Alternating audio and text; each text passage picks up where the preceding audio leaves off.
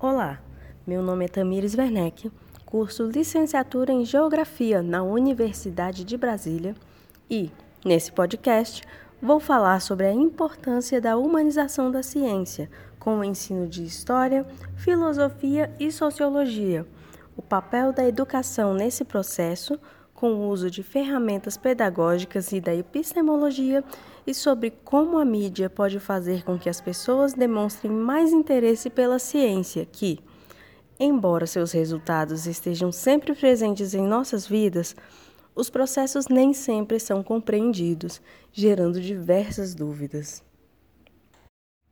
Jorge Sarton, ao propor a criação de um instituto dedicado à história da ciência em sua obra The Life of Science de 1948, afirmou que, abre aspas, muito tem se falado nos últimos anos sobre a necessidade de humanizar a ciência, mas nada foi feito em escala suficiente para atender a essa necessidade. Grandes fundos patrimoniais são encontrados para a criação de novos laboratórios e observatórios mas os recursos relativamente pequenos necessários para fins históricos e humanísticos aparentemente não estão disponíveis. Fecha aspas. Tradução minha. Mesmo que algum tempo tenha se passado, a discussão a respeito da necessidade ou não de se ensinar ciência utilizando também um contexto histórico, social e filosófico não terminou. Com um grande número de estudantes desinteressados, altas taxas de analfabetismo em ciências, além da diminuição da qualidade dos cursos, o ensino de ciências tem passado por uma crise, em que novamente essa discussão tem um papel fundamental para o futuro. Como dito por Michael Matthews, da Universidade de Auckland, abre aspas. A história, a filosofia e a sociologia da ciência não têm todas as respostas para essa crise, porém, possuem algumas delas. Podem humanizar as ciências e aproximá-las dos interesses pessoais, éticos, culturais e políticos da comunidade. Podem tomar as aulas de ciências mais desafiadoras e reflexivas, permitindo, deste modo, o desenvolvimento do pensamento crítico. Podem contribuir para um entendimento mais integral de matéria científica, isto é, podem contribuir para a superação do mar de falta de significação que se diz ter inundado as salas de aula de ciências, onde fórmulas e equações são recitadas sem que muitos cheguem a saber o que significam.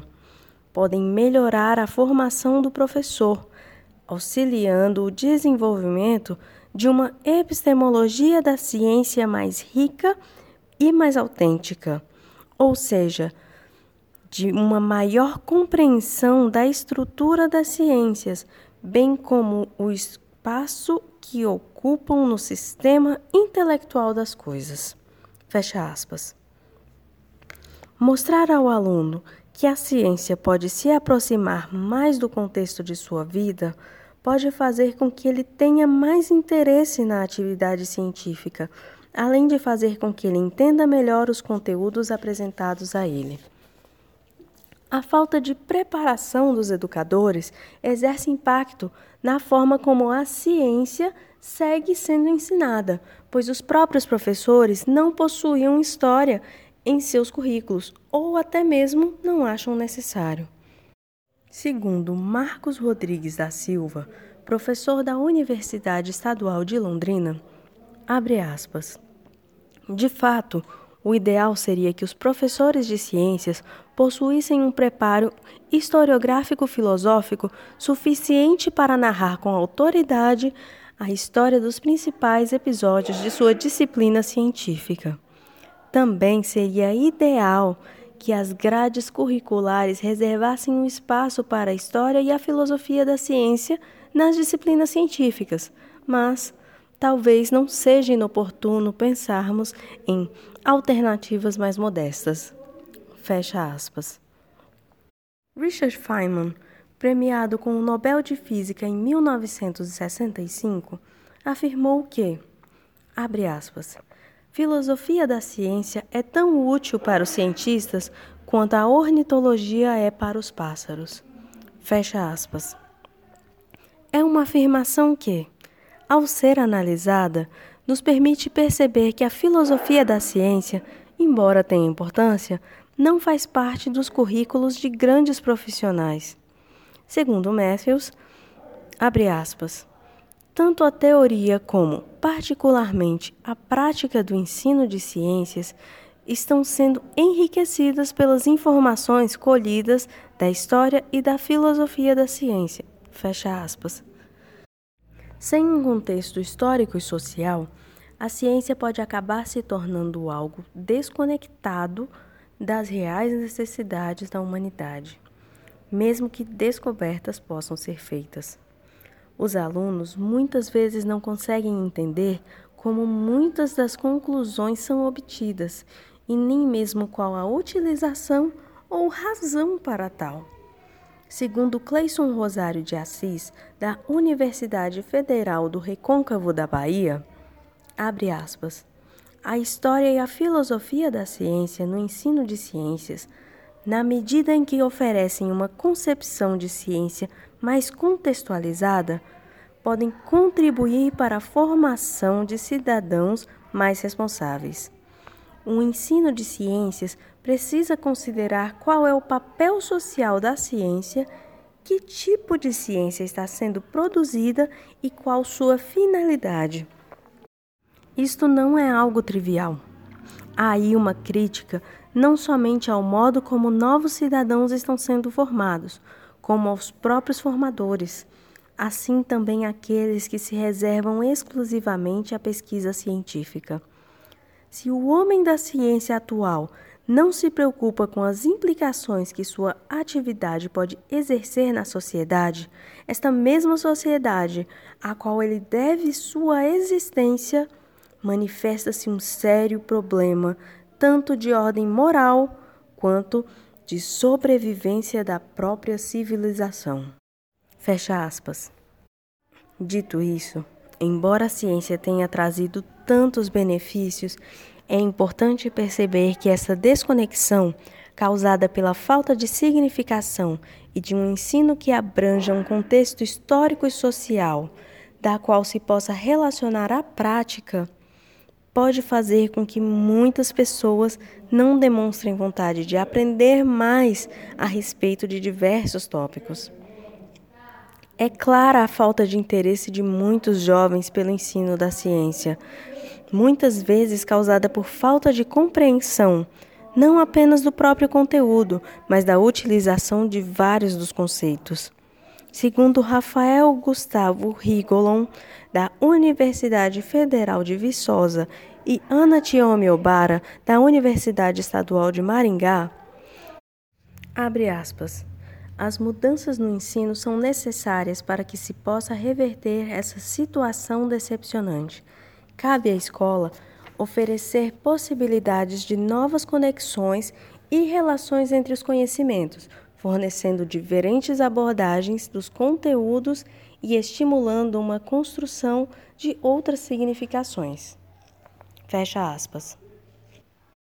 Um ensino envolvendo uma visão epistemológica com o aluno entendendo o contexto e a forma com que os cientistas desenvolveram as pesquisas e chegassem a determinadas conclusões, seria benéfico para atrair mais atenção e interesse para a ciência.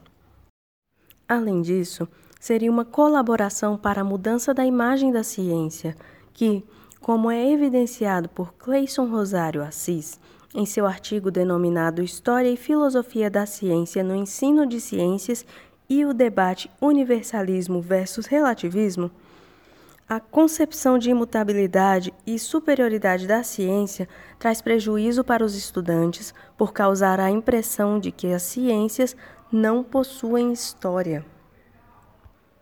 A utilização de analogias para facilitar o entendimento dos alunos também pode ajudar na compreensão de conceitos e da própria prática científica. Segundo Rigolon e Obara, abre aspas, os alunos devem ser ensinados a pensar livremente, criativamente, para dar origem a indivíduos melhores e mais livres. Entre tantas formas que podem auxiliar os professores nessa missão, a utilização de analogias como ferramenta didática vem se destacando no cenário da pesquisa educacional nas últimas décadas.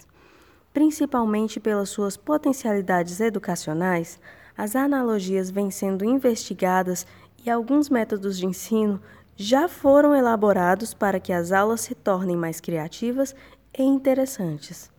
Fecha aspas. Outra forma de atrair mais atenção para a ciência é através da mídia.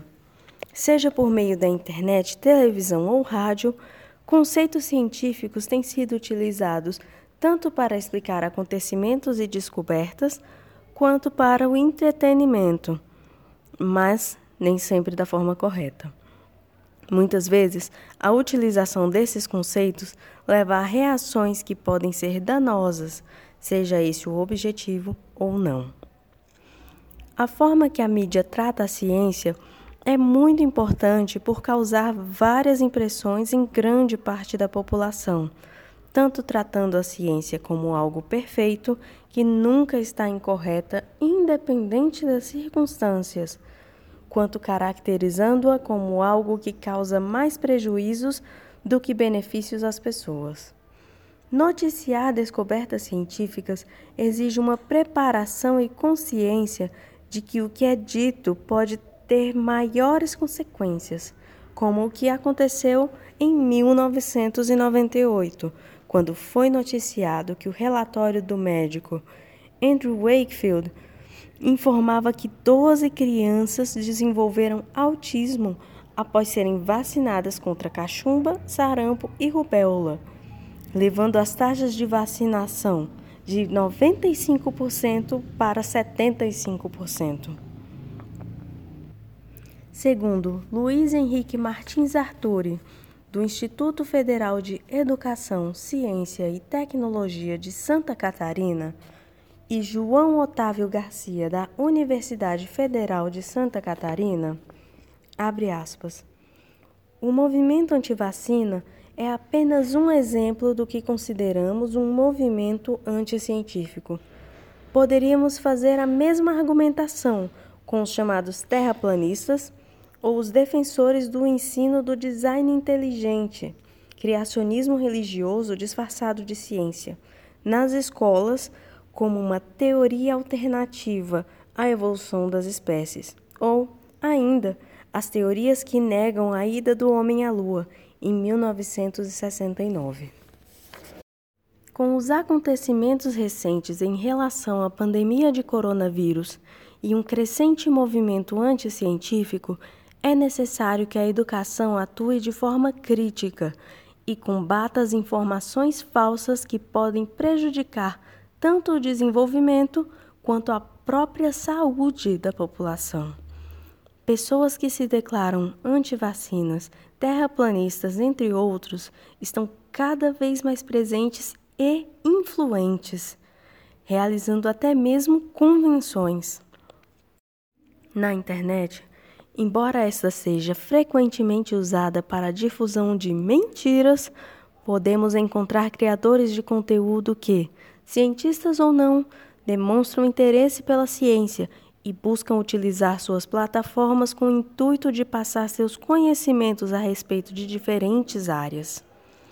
Essas pessoas, além de produzir materiais esclarecedores sobre vários tópicos, buscam conscientizar suas audiências, adotando a postura que é necessária para combater os múltiplos movimentos negacionistas que surgem no mundo. Entre os indivíduos que fazem esforços pela divulgação científica, Tupá Guerra, formada em História na Universidade de Brasília e com doutorado em Teologia pela Universidade de Birmingham, participa de diversos podcasts, como o Dragões de Garagem, onde fala mais sobre seus conhecimentos a respeito de sua área, com ênfase nos manuscritos do Mar Morto, sobre a vida acadêmica e A produção científica. Átila Yamarino, doutor em microbiologia pela USP, que, embora esteja presente todos os dias nas redes sociais e televisão, desde 2011 participa de podcasts como o Nerdcast e faz um incrível trabalho de comunicação científica no próprio canal e no Nerdologia no YouTube, além de escrever para diversos sites.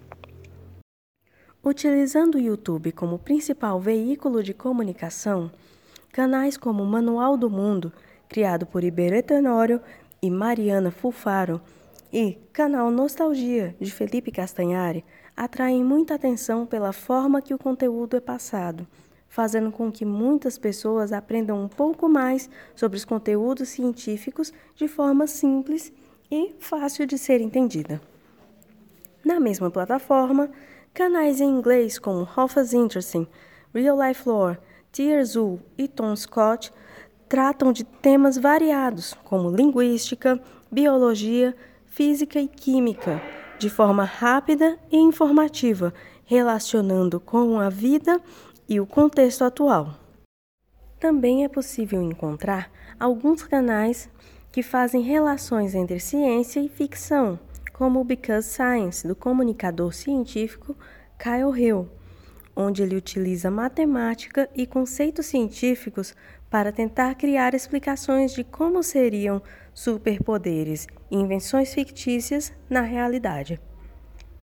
É interessante também lembrar do canal de Jay Foreman, que possui diversos vídeos educacionais divertidos que explicam mais sobre cartografia, política com foco no Reino Unido e sobre Londres, utilizando comédia e música. Uma das principais produções do canal é a série Mapman, com Mark Cooper Jones, professor de geografia, onde falam sobre cartografia e a utilização dos mapas. Alguns canais animados podem ser citados, como Oversimplified, que narra fatos históricos significativos para a humanidade de forma divertida, com desenhos simples e engraçados, e o Salmonella Academy, que trata de diversos fatos extraordinários, utilizando desenhos de bonecos de palito. Na televisão, o seriado The Big Bang Theory, embora seja uma comédia, coloca em evidência alguns aspectos da prática científica ao retratar de forma cômica a vida de dois físicos, um astrofísico e um engenheiro, incluindo, no decorrer da história, uma neurocientista real, Mayim Bialik, que também faz um trabalho de divulgação científica nas redes sociais e apresenta, no jogo Borderlands 3, um projeto de sequenciamento genético através dos dados gerados pelos jogadores. A série animada Bob Esponja Calça Quadrada antes de sua estreia em 1999 na Nickelodeon, era uma história em quadrinhos, criada pelo biólogo marinho Stephen Hillenburg, enquanto educador do Ocean Institute, com o objetivo de ensinar mais sobre a vida marinha aos alunos.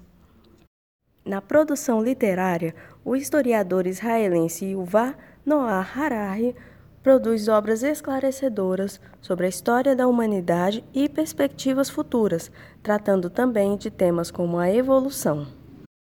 Os livros Sapiens, Uma Breve História da Humanidade e Homo Deus, Uma Breve História do Amanhã tiveram uma ótima recepção e foram traduzidos em mais de 30 idiomas, como o português brasileiro. Em conclusão, o ensino da ciência é muito importante para o desenvolvimento da humanidade, mas tratá-la como algo separado do contexto social pode causar uma desconexão de ambos os lados. Os cientistas podem não atingir as necessidades da atualidade ou não saber informar para um público distante de suas atividades. E aqueles que não entendem de ciência podem perder o interesse e não buscar entender os benefícios trazidos mas ficar contra eles. Esse tipo de situação é cada vez mais presente e é necessário que a educação científica se torne uma prioridade e se transforme para que a população seja conscientizada e a ciência seja humanizada. A divulgação científica tem sido importante, Porém, maiores avanços são necessários para que esse objetivo seja atingido. Para finalizar, citando Harari no epílogo de sua obra Sapiens, uma breve história da humanidade, abre aspas. Apesar das coisas impressionantes de que os humanos são capazes de fazer, nós continuamos sem saber ao certo quais são nossos objetivos e, ao que parece, estamos insatisfeitos como sempre.